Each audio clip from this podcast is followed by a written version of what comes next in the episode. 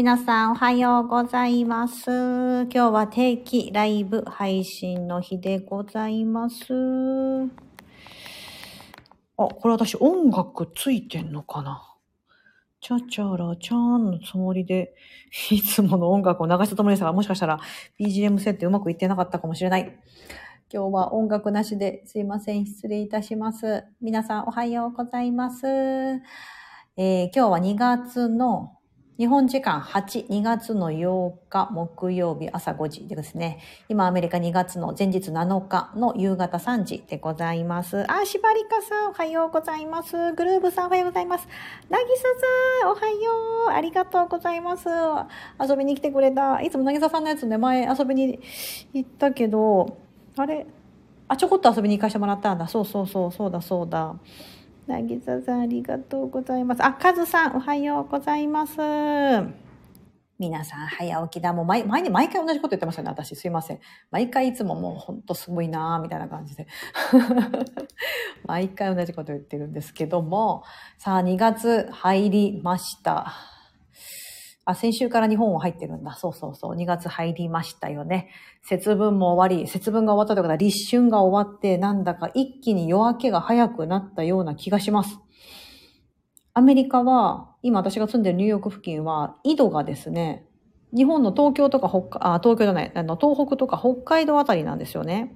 あ、そう、まだひなこさん、おはようございます。あ、なぎささん、ありがとう。掃除しながら聞くねって、もう皆さんな何かしながらで、はい。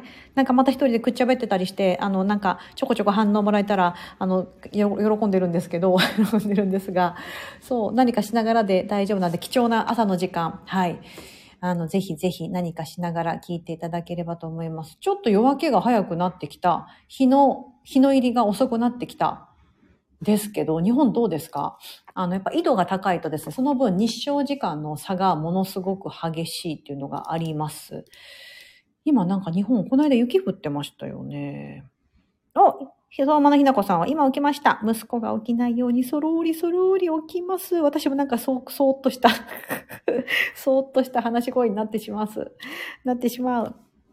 ひなこさんありがとうございます。そうそう、なんかゆるりゆるりと貴重な時間なので、ゆっくりなんかね、しながら、そう、皆さん、もう私もね、もう時間の使い方はもう本当課題です。課題じゃないな。なんか、時間の使い方に、うんと、なんだろう、情熱燃やしてる。なんか効率やよくやるのに、もうこれとか渚さんとか得意分野だけど、あの、もうそ、それのマニアみたいなとこですよね。時間攻略マニアみたいな。もうほんとそれだわと思って。もう、私も最近すごい自分の時間の使い方だったりとか、もう最近はね、あの、最近読んでる本で、行動科学の本とか読んでますよ。応用行動心理学だったかな。もうそういう本とかね、最近読み始めちゃった。あ、しばりこさん、こちらも日照時間、あ、少し長くなっているのを感じてます。そうっすよね、そうですよね。だってほら、地球って繋がってるんでね、アメリカ、ニューヨークの方でそれ感じてるんだ。絶対日本の皆さんも感じてるはずなんですよ。そう。しかも東北とかね、北海道の方住んでる方は、私と住んでるとこ同じ緯度なので、多分日照時間ほぼほぼね、ちょっと地球傾いてるからな、ちょっと違うかもしれないんですけど。うんうんうん。えー、やっぱそうですよね、なぎさん。夕方遅くなるのが遅くなってきました。冬が苦手だから春を感じて嬉しい。そうっすよね。もうほんとそれ、ちょっとね、でもこう、今日日差しがあるとね、あの、外、まあ今、今今日まだ暖かい。今日、明日、明後日ぐらい暖かくて、最高が8度とか、まあ、10度ちょっと下回ってるぐらいですけど、行くんですけど、なんかもうそれだけでわーいわーいってなっちゃいますもんね。ほんとほんと。なんかもう私ちょっとパチパチ言ってるかもしれませんが、あの、今ちょっと、資料をちょっと作りながら、今度ね、あの、今、講座をね、あの、私のこのインスタグラム講座って初めてね、インスタグラムの講座を開いてまして、それのね、次なる、今度上級者向けのやつ、今中級まである程度作り終わってて、それのね、やつをね、やりながらとかやります。うんうんうんうんうん、そうそう。あ、ヒロさんおはようございます。そう、私ね、今日ね、まあ一応定期ライブの時も何かしらちょっとしたテーマに沿わないと私なんかいろいろ脱線しちゃうので、今日は、うん、ちょうど私のあのオンラインサロン S ビーイングのあの今日の朝、私のニューヨークの朝、日本の皆さんの夜だったんですけど、に、えっ、と、4回目のね、あの、みんなで集まる会があったので、もう改めてですね、やっぱもうそれぞれ皆さんものすごい才能をめっちゃ持ってるんですよ。もうそれをどこで出すか、どうやって出すかだけの話なんですよね。うん。なんかそれをですね、もうやるのがやっぱ楽しすぎる。ちょうど昨日の配信でもそれ言ってたんですけど、うん。なんかその、まず何が才能かにまず気づくが第一ステップじゃないですか。なんかそこ気づけてなかったら、活かしようにも何もできないので、その気づく、で、気づいた後、じゃあそれをどこで、どうやってみたいなね。なんかそういうステップなんですけど、うん。お、カズさん、パラレルワールドの法則、図書館で借りてきました。あ、量子力学的パラレルワールドの法則ですよね。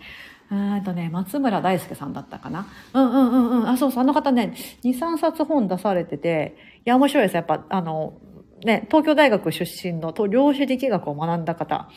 うん。なので、当の本人も昔はもう全然今とは全然違う人格でみたいなところからの今なので、いや、なんかすごい、あの、科学的に解明されてるのはちょっとすごい興味深いなと思います。ね。ただの、なんかパラレルとか、引き寄せとか言うと、なんだかこう科学的根拠がなくって、うん、東洋医学じゃなく、こう薬とかの西洋医学に慣れてしまってる、私もそうなんですけど、にとっては、なんかこう、証拠が欲しいんですよね、エビデンスみたいな。コロナのワクチンが打っても大丈夫だよって保証が欲しかったみたいに、なんかそういうの欲しいじゃないですか。ね。なんかそれがね、結構、あの、うん、見えてくるから、本当に分子見えない世界ってあるんだな、みたいな。でも確かにそうだよなと思うんですよね。空気見えないし、H2O って言われてもみたいなね。うん。あでも確かに本当言われてみればそういう世界ってあるんだなみたいなのをね、感じるので、はい。ちょっとね、それね、いいですよね。まあなんかそ、こもそうですし、見えない世界もそうだし、時間の使い方もそうだし、才能とか、まあなんか全部見えないじゃないですか。うん。そうそう。そう、カズさん、そうそう、そうですよね。それ借りてきた。借りてきた。いいですよね。ちょっとまた読んでみてもらう。私、あの、 Audible で、 Audible で無料対象になってるんでね、もし耳で読んでほしいなって方はね、あの、ぜひね、 Audible。今2ヶ月無料ですよ。私、この間発見してやってるじゃん、また、と思って、インスタグラムの方でお知らせしたんですけど、今だと2ヶ月間無料。だから2ヶ月間お試しできるってことです。ぶっちゃけタダで、うん、2ヶ月以内でやめちゃえばタダなんで。そう。そう。えー、ヒロさん、自分を知ることができてないです。そうなんすか？ああ、だからあれですよね。自分の才能って何だって言われた時に、あら、ピンとこないですよね。いや、そうですよ。普通そうなんですよ。それ、それ全然普通の現象で当たり前で、なんか私こういう才能があってって言われて、なんか若干引くじゃないですか。引きますよね。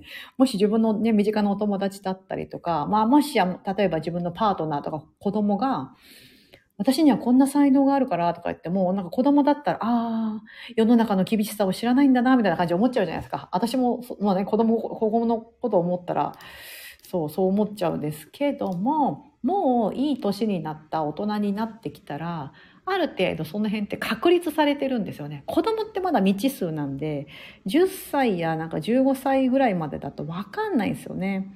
まあ、それで目目が出ててば、なんかその天才的なところで、なんだろう、あの、それを伸ばしてあげるで、はいいと思うんですけど、でもそれ見抜くの結構大変だと思うんですよね。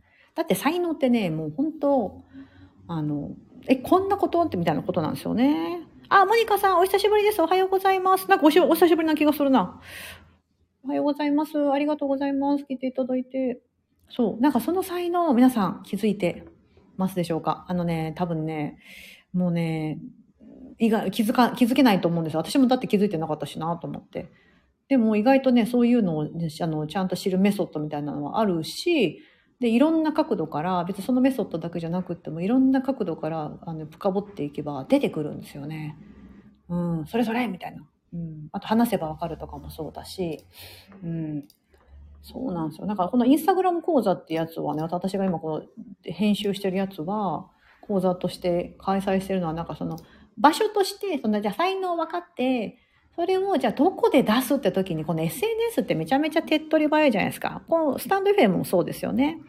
うん。だからそれを、なんかせっかくだったら知った上でよく分かった上でやった方が効率がいいじゃないですか。ね。だからそのための知識を、私が今まで散々自分の中で得てきたやつを、あの、わかりやすくお伝えできるのを今回開催してるんですけど、そう、まだね、中級上級で申し込み可用なんで、あ、みーこさんおはようございます。そう、なぎささん、才能は無意識だもんね。なぎささんの5倍速家事も無意識だもんね。なぎささんのちょその超超早いっていうのも、周りから言われなかったら多分本、なぎささん本人も気づいてなかったと思うんですよね。私ってそんな早いんだ、みたいな。うん。そう、そこなんですよね。だからそれの、そのノウハウをみんなは知りたい。なんでそんなにできるんだ。なぎささんの5分、10分は諦めないか。うん。私なんかそれを、そう、私も今5分、5分は諦めないってして、5分があったら何しようみたいな感じでいつもやってます。あ、りえこさんおはようございます。昨日遅かったのにありがとうございます。ともよさんおはようございます。嬉しい今日も来てくれた。ありがとうございます。うんうん。そう、まなひなこさん。才能って人から教えてもらって初めて気づく。ですよね。本当に、キランキラン。いや、本当そうなんですよ。笑ってる笑ってる。ね、なぎささん、本当ですよね。言われないと気づかないんですよね、自分の中では。そう。だから発信ってすごい良くって、発信するからこそ人目に触れるから、向こうからフィードバック返ってくるんですよね。上手ですね、とか。なんか、そこ、そういうのがいいですね、みたいな。で、そのどこに自分が意外性があってびっくりするかが結構重要なんですよね。そう、まねひなこさん、さやかさんに教えてもらって初めて気づいた一人です。いや、そうですよね、ひなこさん。もうまさに本当そうですよ。いや、もうそうなんですよ。な話すと、ある程度わかる。なんかそれもたくさん今までいろんな人とお話ししてきたからもありますし、なんか私がいろんな、なんかこう、情報を集めてるからっていうのもあると思うんですけど、うん。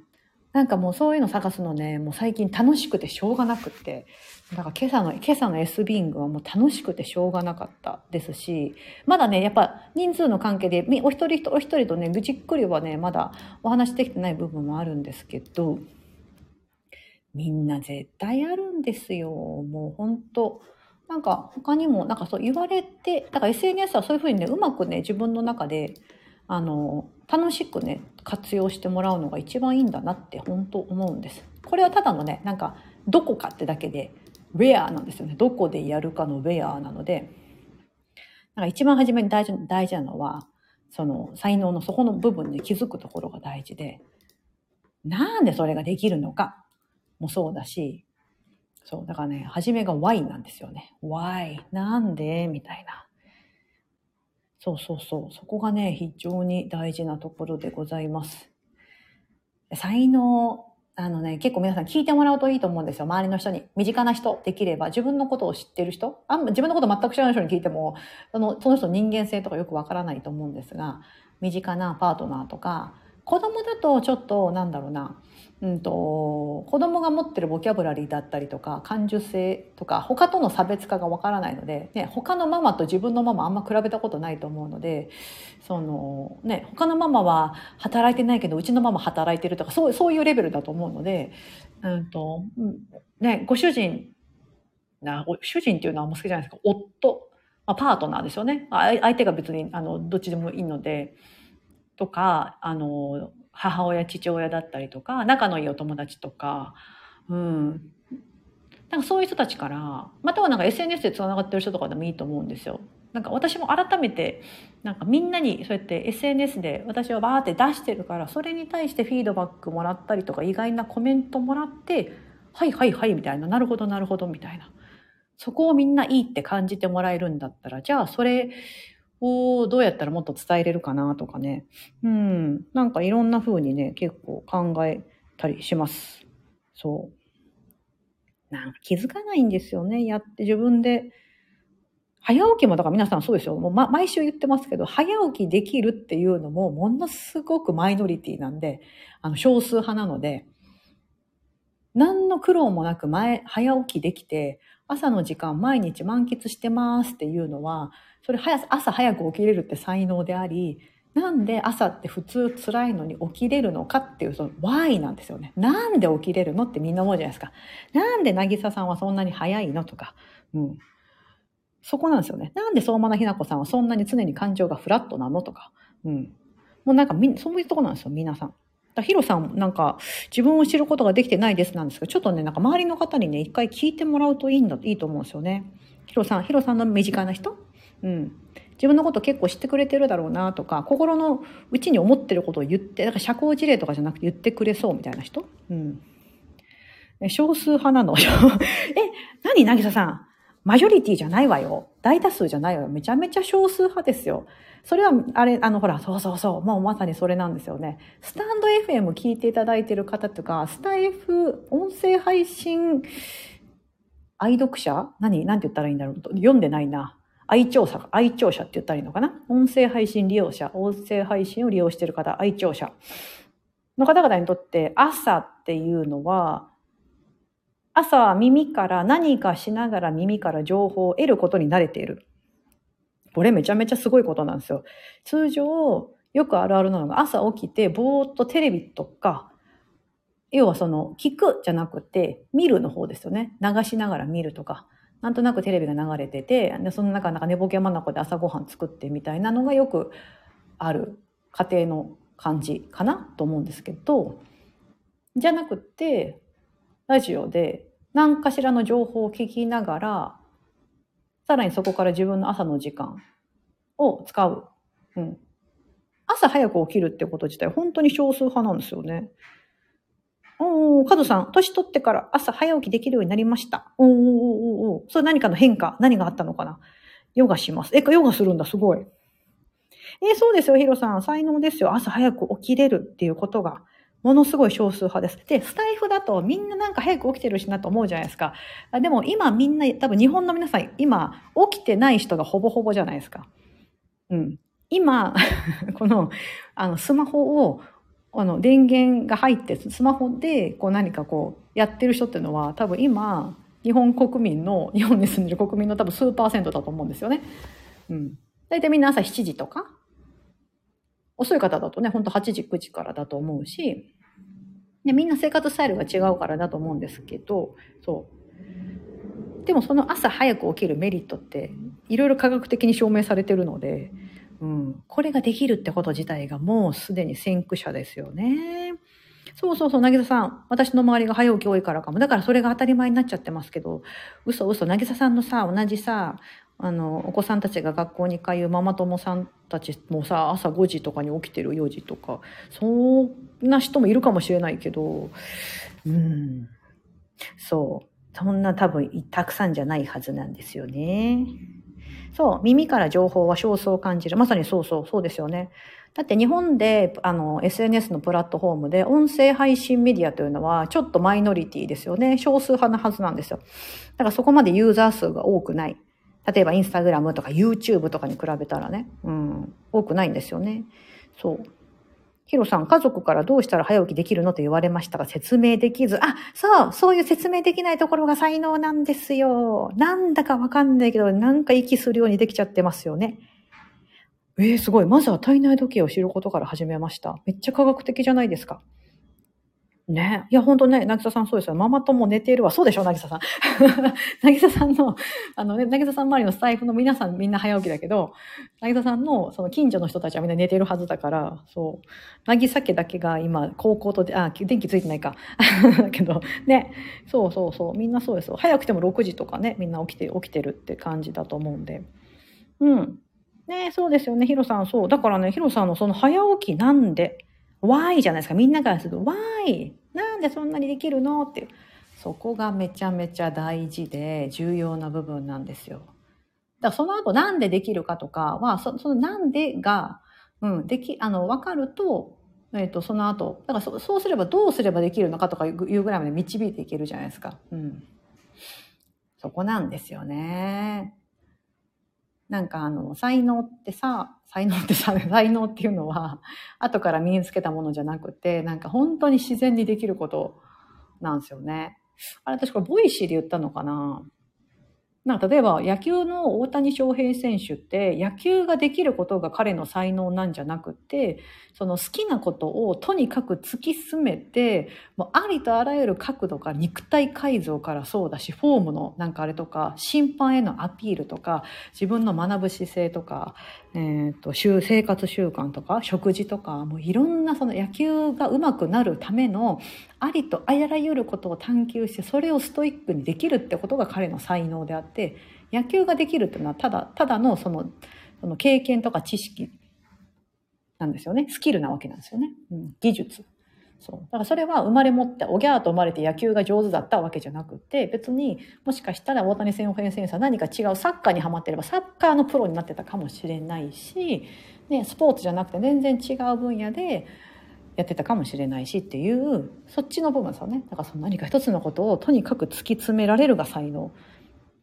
だと思うんですよ。まあ、ごめんなさい。私、あの、メディアでしか大谷翔平選手知らないけども、ね、活躍している方と、その、持ってるものっていうのは別にそれって一般の人たちでも一つのことを突きつけら突き詰められるっていう才能は同じだと思うんですよね。同じようなことを持っててただそれが野球じゃなくってその人が情熱注げるとこはじゃあ次どこなのかっていうところになるんですけどそう。ね、それが例えば家整えるかもしれないしもう家片付けるのめっちゃ好きでとか、うん、ってなるとその一つのこと片付けるってことにとことんこだわってみたいになったのが多分こんまりさんみたいだと思うんですよ。あのこんまりさんって片付けマニアみたいな感じで自分で言ってたりとか。あとなんだろう片付け系とかだったらゆるりゆるりまいさんとか自分で捨て変態って言ってあの彼女はイラストレーター漫画家さんだけどそれがその捨て変態っていうところを自分でこう漫画にしてそれがヒットしてみたいな、うん、みたいなね。そうそうそう。だから漫画家っていうのは多分それ技術だったり好きなことでもうなんかもう情熱注いでできることとか、ね、それにストイックなまでにやる。そういったことが多分ゆるりまいさんの才能だったりとか、うん、なんかそういったふうにね,、うん、ね後からね身につけられないことっていうのがね才能なんですよね。そう渚さんが例えばその5倍速家事っていうかその速さを後から身につけてめちゃめちゃ意識してやったのであればもしかしたら才能じゃなくて後から身につけたことだからだけど結構ちっちゃい時からいつもせっかちだねとかなんかいつも何でもパパパって終わらせるようにしてたとか無意識でとかだったらもうまさにそうなんですよね。ねそう、相馬のひなこさん。対象の人をなぜどうしてなんだろうって分解して見てみると面白い。ね、ほんとそうですよね、ひなこさん。そうなんですよ。なんかそうやって分解していくとめっちゃ面白いですよ。だから皆さんの才能何なんだろうと思って。めっちゃ気になる。縛りかさんの才能も気になる。あ、縛りかさんもいっぱいあるんですよね。一回お話ししたことあるから、そう、わかるんだけど、えー、それをね、どうやって見つけ、そう見つけるのはさっき言ったみたいな感じで、なんか一番手っ取り早いの中誰かに聞いてもらったりすると気づくの早かったりします。他にもね、いろんなやり方あるんですけど、うん。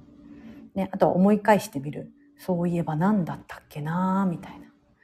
あの時何言われたっけとか、うん。なんか周りにびっくりされるとか、なんか私も最近すごい、なんでそんなに、な私は結構まあ発信してる立場であるので、あっちこっちで発信してて、なんか、なんかその、大丈夫なな何でもかんでもやってるみたいに見えると思うんですけど、でもなんかそれがね、別にそんなに苦になってないというか、うん。ってなってくると、その、そういうことが別に私にとって苦じゃない。息をするようにって言われたら、ある程度意識してやってることなんで、そこまで行き着いてない部分もありますけど、でもそういう領域にね、なれることってありますよね。お、りえこさん、真似るって才能になりますか？あ、なるなるなるなると思うんです。真似る。うまくコピーできるってことですよね。そういう才能だと思います。だって真似しようと思っても、その人じゃないから、うまく真似しようと思ってもできないことがほとんどなんですよね。えっ、と、だってその人のオリジン、あ、なんだろう、そのものだったりとか、何でもそうじゃないですか iPhone があって iPhone のをモデリングしたようなコピーしたような商品っていっぱい出回ると思うんですよね。でもオリジナルをどこまでその近づけるかっていうのが結構そこって技術技術の差だったりとかあのあると思うんですよ。あとはそれをじゃあどうやって売るかとかなった時そのマーケティング戦法とかいうふうになってくると思うんですけどどこまでその本質を見抜いてどこまで真似ることができるのかっていうのはそれができたらすごいなと思うんですよね。うん。なんか誰かので真似真似って私全然悪いことじゃないと思うんですよ。なんか真似真似るとかってなんかちょっと悪い印象を持ちがちだと思うんですけど、全然そんなことなくって、まずはうまくいってる人のやつを自分でも同じようにやってみる。ってやるのが一番再現性が高いんですよね。うん。し、だってもうそれでうまくいってる人がいるんだから、同じようにやれば、ま、全く同じ結果が出るかはわからないけど、そうなる確率がめちゃめちゃ高いわけですよね。うん。そこにオリジナリティみたいなところで持ってくると、えっ、ー、と、難しいわけなんですよ。うん。そのオリジナリティの方がもしかしたら当たる可能性もあると思うんですけども、せっかく成功してる人だったり、うまくいってるような人がいるんだったら、もう真似ちゃえばいいと思うので、それができるって、まあ一つの才能だと思うんですよね。うんうんうん。パクると紙一重。そうそうそう。パクるって言い方がね、言い方の問題なのかな、りえこさん。あ、なぎささん、さやかちゃんは思考を分解するのが才能。私そんなに考えられない。あ、そっかそっかそっかそっか。いや、そうですよね。なんかいろいろ一つのことに対して、なんかこう自分が興味持ったものを分解して体系立てて、なんだかなんだか説得力持って話してますよね。なんかね。うんうん。お、ともよさん、才能か。わからないけど、友達呼んで、うんうん、いろいろ作ったご飯一緒に食べて話すの得意です。し、そうですよね、ともよさん。友達にはおもてなし上手と言われました。帰るまでいろんなものが出てきますお茶は3回を出すかな もう、至れり尽くせりじゃないか。私、早く友よさん家に行きたいんですけど。あ、来てくれる人はたくさんいるけど、家で食べようぜって人は少ないよな。うんうんうんうん。あ、それはなんだ？なんだ？あの、みんな遠慮しちゃうってことなのかな？そっか。みこさん、才能はやっぱり人から言われた方がわかるし納得しますよね。うんうんうんうん。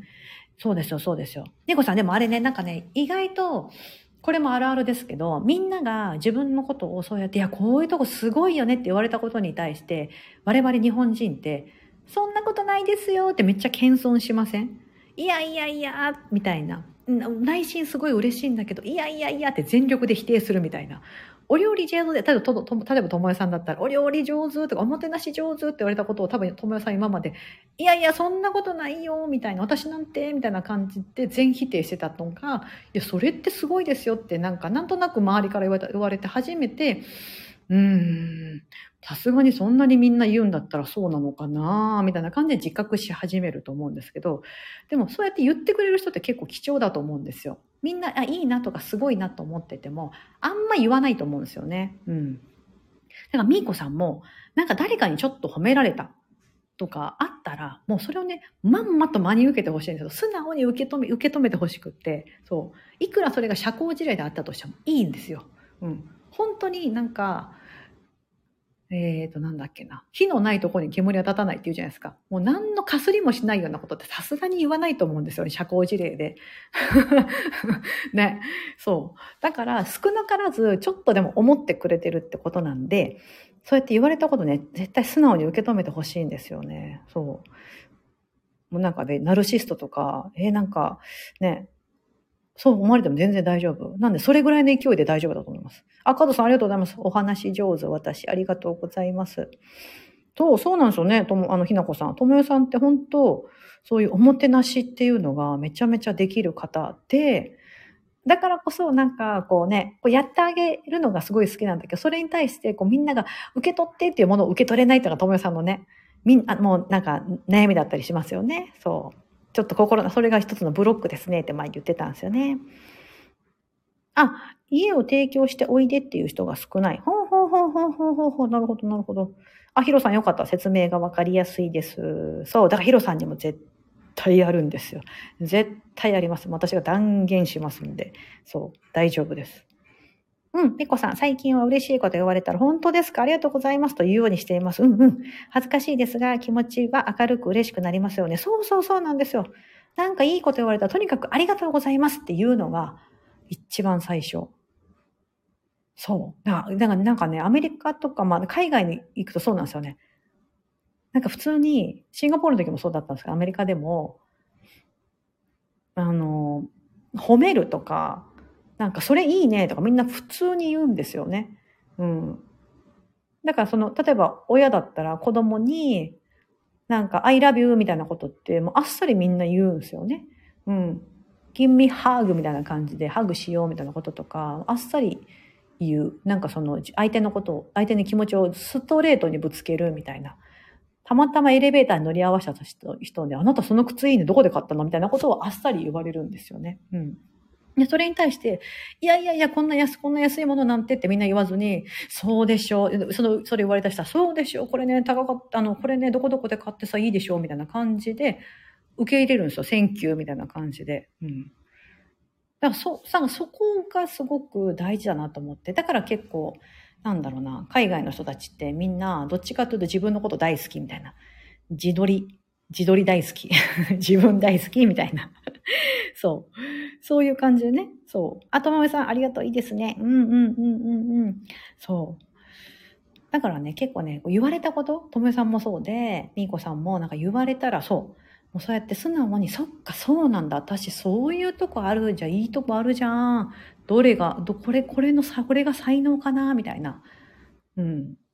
才能ってなんかすごく大それたこと考えがちなんですけど、うん、全然大したことないんですよ。全然大したことなくて、ちょっとなんか体型立ててみんなに分かりやすく喋れるとかね。うん。だったり、なんか一個のこと突き詰められるとか、まあまあ抽象度が高いことなんですよね。そう。で、別に自分だけじゃなくて他の人もそういう才能を持ってるんですよ。うん。だから別に自分だけじゃないですよ。多分そういうのを持ってる人って、な世界中に何万人とかいて、そう。でも、その中でさらに自分の好きなこと何なのかとか、自分の価値観って何なのかとか掛け合わしたり、で、知識とか経験掛け合わすともうその唯一無二の何出てくるんですよね。うんうんうん。そうそう、ひなこさん。海外にいるとそういう感じになるのかな？さやかさんのお子さんたちも褒められたら素直に受け取る感じですか？ああ、そうですね。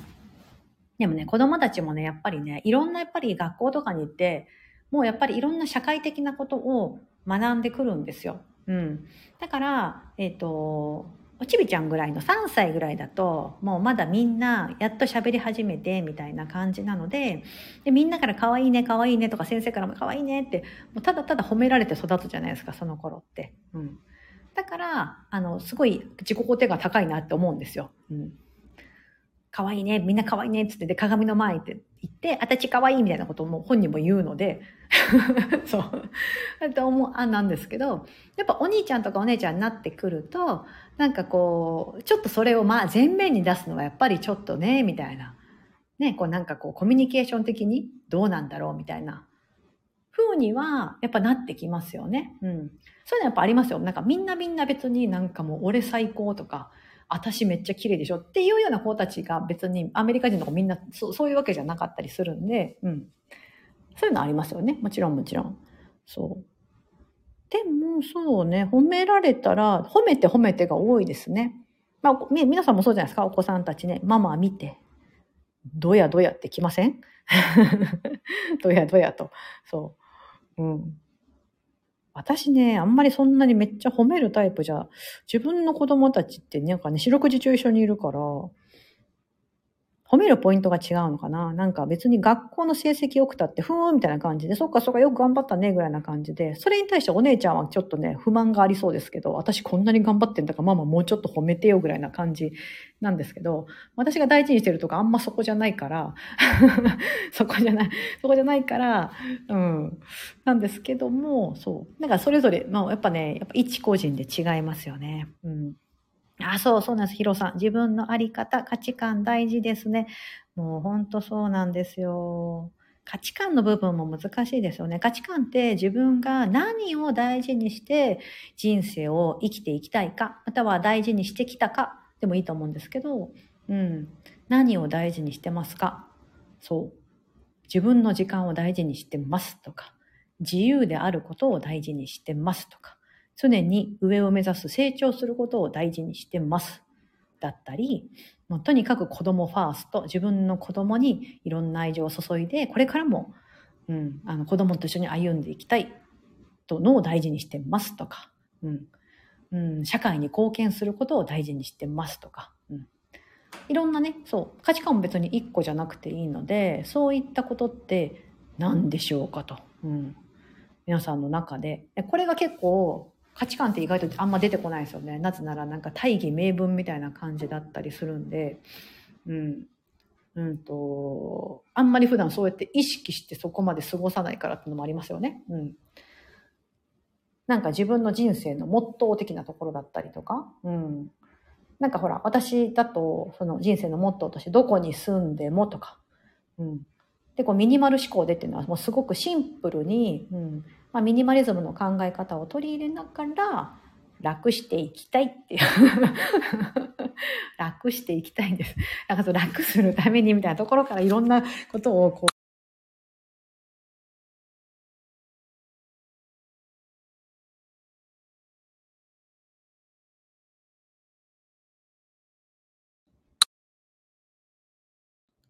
あ、ごめんなさい。私今ミュート押しちゃってた。あ、すいません。今聞こえてますか？ごめんなさい。今このカチャって音はミュートを押してしまった音だったんですね。はい、すいません。今、大丈夫ですか？聞こえてますかね？すいません。あ、もうなんだかんだ35分話してる。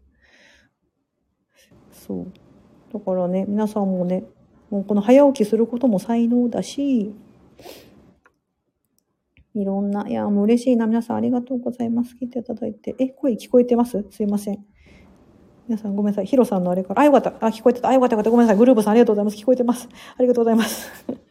なんかスタイフのライブ、そんなにあの、慣れてないタイプで。ありがとうございます。ひなこさんも。お、ひなこさん、最近お年頃な息子は？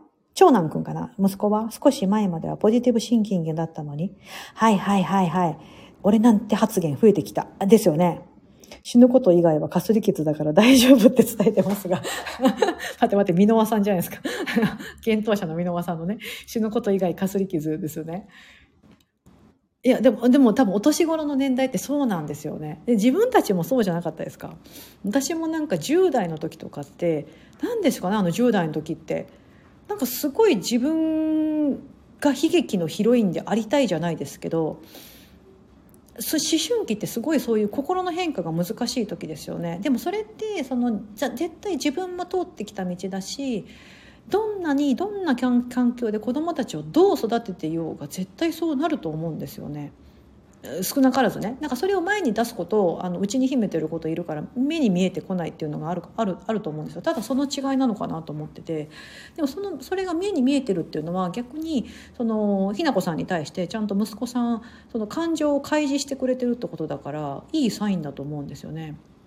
なんかうちもそうですよ。だからさっき言ったみたいに、うちもおちびちゃん、3歳のおちびちゃん。もちろんお兄ちゃんとお姉ちゃんも、それぐらいの時は、もう私可愛い、僕可愛いみたいな、大好きみたいな感じでしたけども、いろんなことを社会で外で学んでくることによって、いろんな価値観だったりとか、あ、こうあるべきなんだな、を知ることって、周りと比べてななぜなら比べられる社会じゃないですか。子供であったとしても学校で、うん、成績というですねあの数字をつけられて丸×がついたりとか何かやったら先生に叱られたりとかっていうのがあってでそうすると怒られることであダメなことしちゃったダメなやつなんだみたいな、うん、っていうのがだから絶対植え付け植え付けられるっておかしいですけどそれを分かった上でそれをどう解釈して大人になっていくかだと思うので全然なんかね正しいと思うんですよね。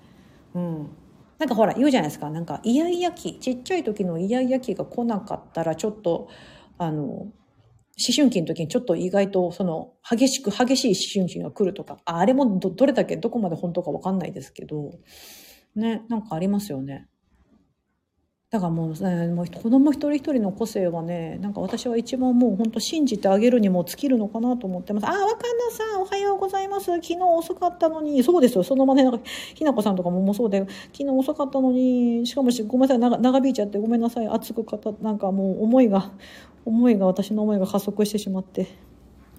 いやそうですよね。確かに比べる機会が増えていく年代だからな。そうなんですよ。社会に出ると絶対なんかそういう社会になってるからしょうがないですよね。うんそういう社会を変えるっていうことを思うよりもそれをどう捉えるかえこれひなこさんの得意分野じゃんそれをどう捉えるかですよね。あそうそう若菜さんあの相馬のひなこさんは若さんなんですよ。そういやもう本当そうなんですよね。どうと、だから、だから才能もそうなんですよね。だから、そういういうのがあるから、別に才能の見つけ方を学校で教わるわけじゃないし、なんかこう先生とかに、あなたはこういうとこいいねっていうふうに褒められるけど、一集団生活の中で先生から見た、例えばそのリーダーシップが取れるとか、お友達に優しくできるとか、ね、その一部分一部分を見て、そういうとこすごい良かったですよとか、こういうとこに伸びしろが、例えばなんだろう、数学、数学算数とかがすごければあれば、すごい理論的に考えれて、そういうとこが学校で、あの、お家でも見てあげるといいんじゃないでしょうかって先生から言われたりとか、ね、ありますよね、よくね、保護者面談的なので。ほんとほんと。うん、ヒロさん、2024年は体の内側から綺麗になると紙に書きました。おーな、インナーですね。インナーヘルスですね。いや、いいですね、いいですね。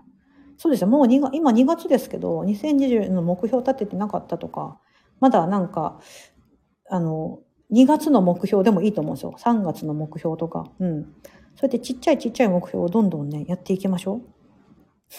そうなんですよ、若菜さん。そう、まなひなこさんはね、若さんなんですよ。そうそうなんですよ。私もあんま、ね、私もそれ不思議で、あ、お姉ちゃんが帰ってきました。うちのお姉ちゃんが学校から、お帰り帰ってきてくれました。いや、皆さん、今日も朝から早くからたくさん来ていただき、本当にありがとうございます。今日はちょっとね、なんかその才能みたいなところで、なんか皆さんのちょっとヒント、なんか朝からなんだか熱く言ってんな、みたいな感じだと思うんですけど、絶対誰しもにあるので、しかも1個や2個じゃなかったり、まあ1個2個の場合もあれば、たくさんあることもあるので、それを次はどこでどうやってみたいなステップになっていくんですけど、うん。なんかそういうのをね、S ビーングでやってて、めちゃめちゃ私やっぱ楽しくて、そう。いや、もうほんとこれ、いろんなそういうのを広めていきたいなって思ってます。うん。楽しい。楽しいですし、でもそうやすれば世界ってもっと良くなるなと思うんですよね。なんか物減らし始めたのも、その結果どこに行き着かっつって、やっぱ物減らして、みたいな。自分の本当に大事なものとかって分かるとなんか本当なんか生活も豊かになるし心も豊かになるなみたいな。またそれをまたみんなに知ってもらいたいみたいなね。なんか初めそれは初めそれであなんかもっともっとこう内側のところを見ていくとで暮らしっていうのは一つの形であるから暮らしをベースにしながらもっと生きやすくとかなんかその良さを引き出すみたいなね、うん、その人その人で持ってるものが違うので、うん。ねえ、なんかそういう風にやっていけたらなって。あ、そうなんです。ひなこさん。お姉ちゃんお帰りなさい。あ、みえこさんもありがとうございます。あ、なぎささんありがとうございます。夜まで頑張って。そうなんですよ。今からまだ起きとかないの、私。今日朝早起きだったから、これから眠たくなっちゃうかも。ひろさんありがとうございます。素敵な時間をということで、皆さんじゃあここで今日は、また来週木曜日、日本時間2月の15日、あ、バレンタインの次の日ですね。2月の15日の朝5時で、またライブやりますので、何にしようかな、次のテーマ。その時のなんか、あれで、あ、しばりかさんもいつも、しばりかさんいつも一番乗りでね、あの、おはようございますって言ってくれるからめっちゃ嬉しいんです。ありがとうございます。グルーブさんもお聞きいただきありがとうございます。グルービーナゴン。いいな、かわいい。ありがとうございます。カズさんありがとうございます。ミーコさん、リエコさんありがとうございます。では、ここで失礼したいと思います。皆様、今日一日、素敵な一日をお過ごしください。ありがとうございます。失礼します。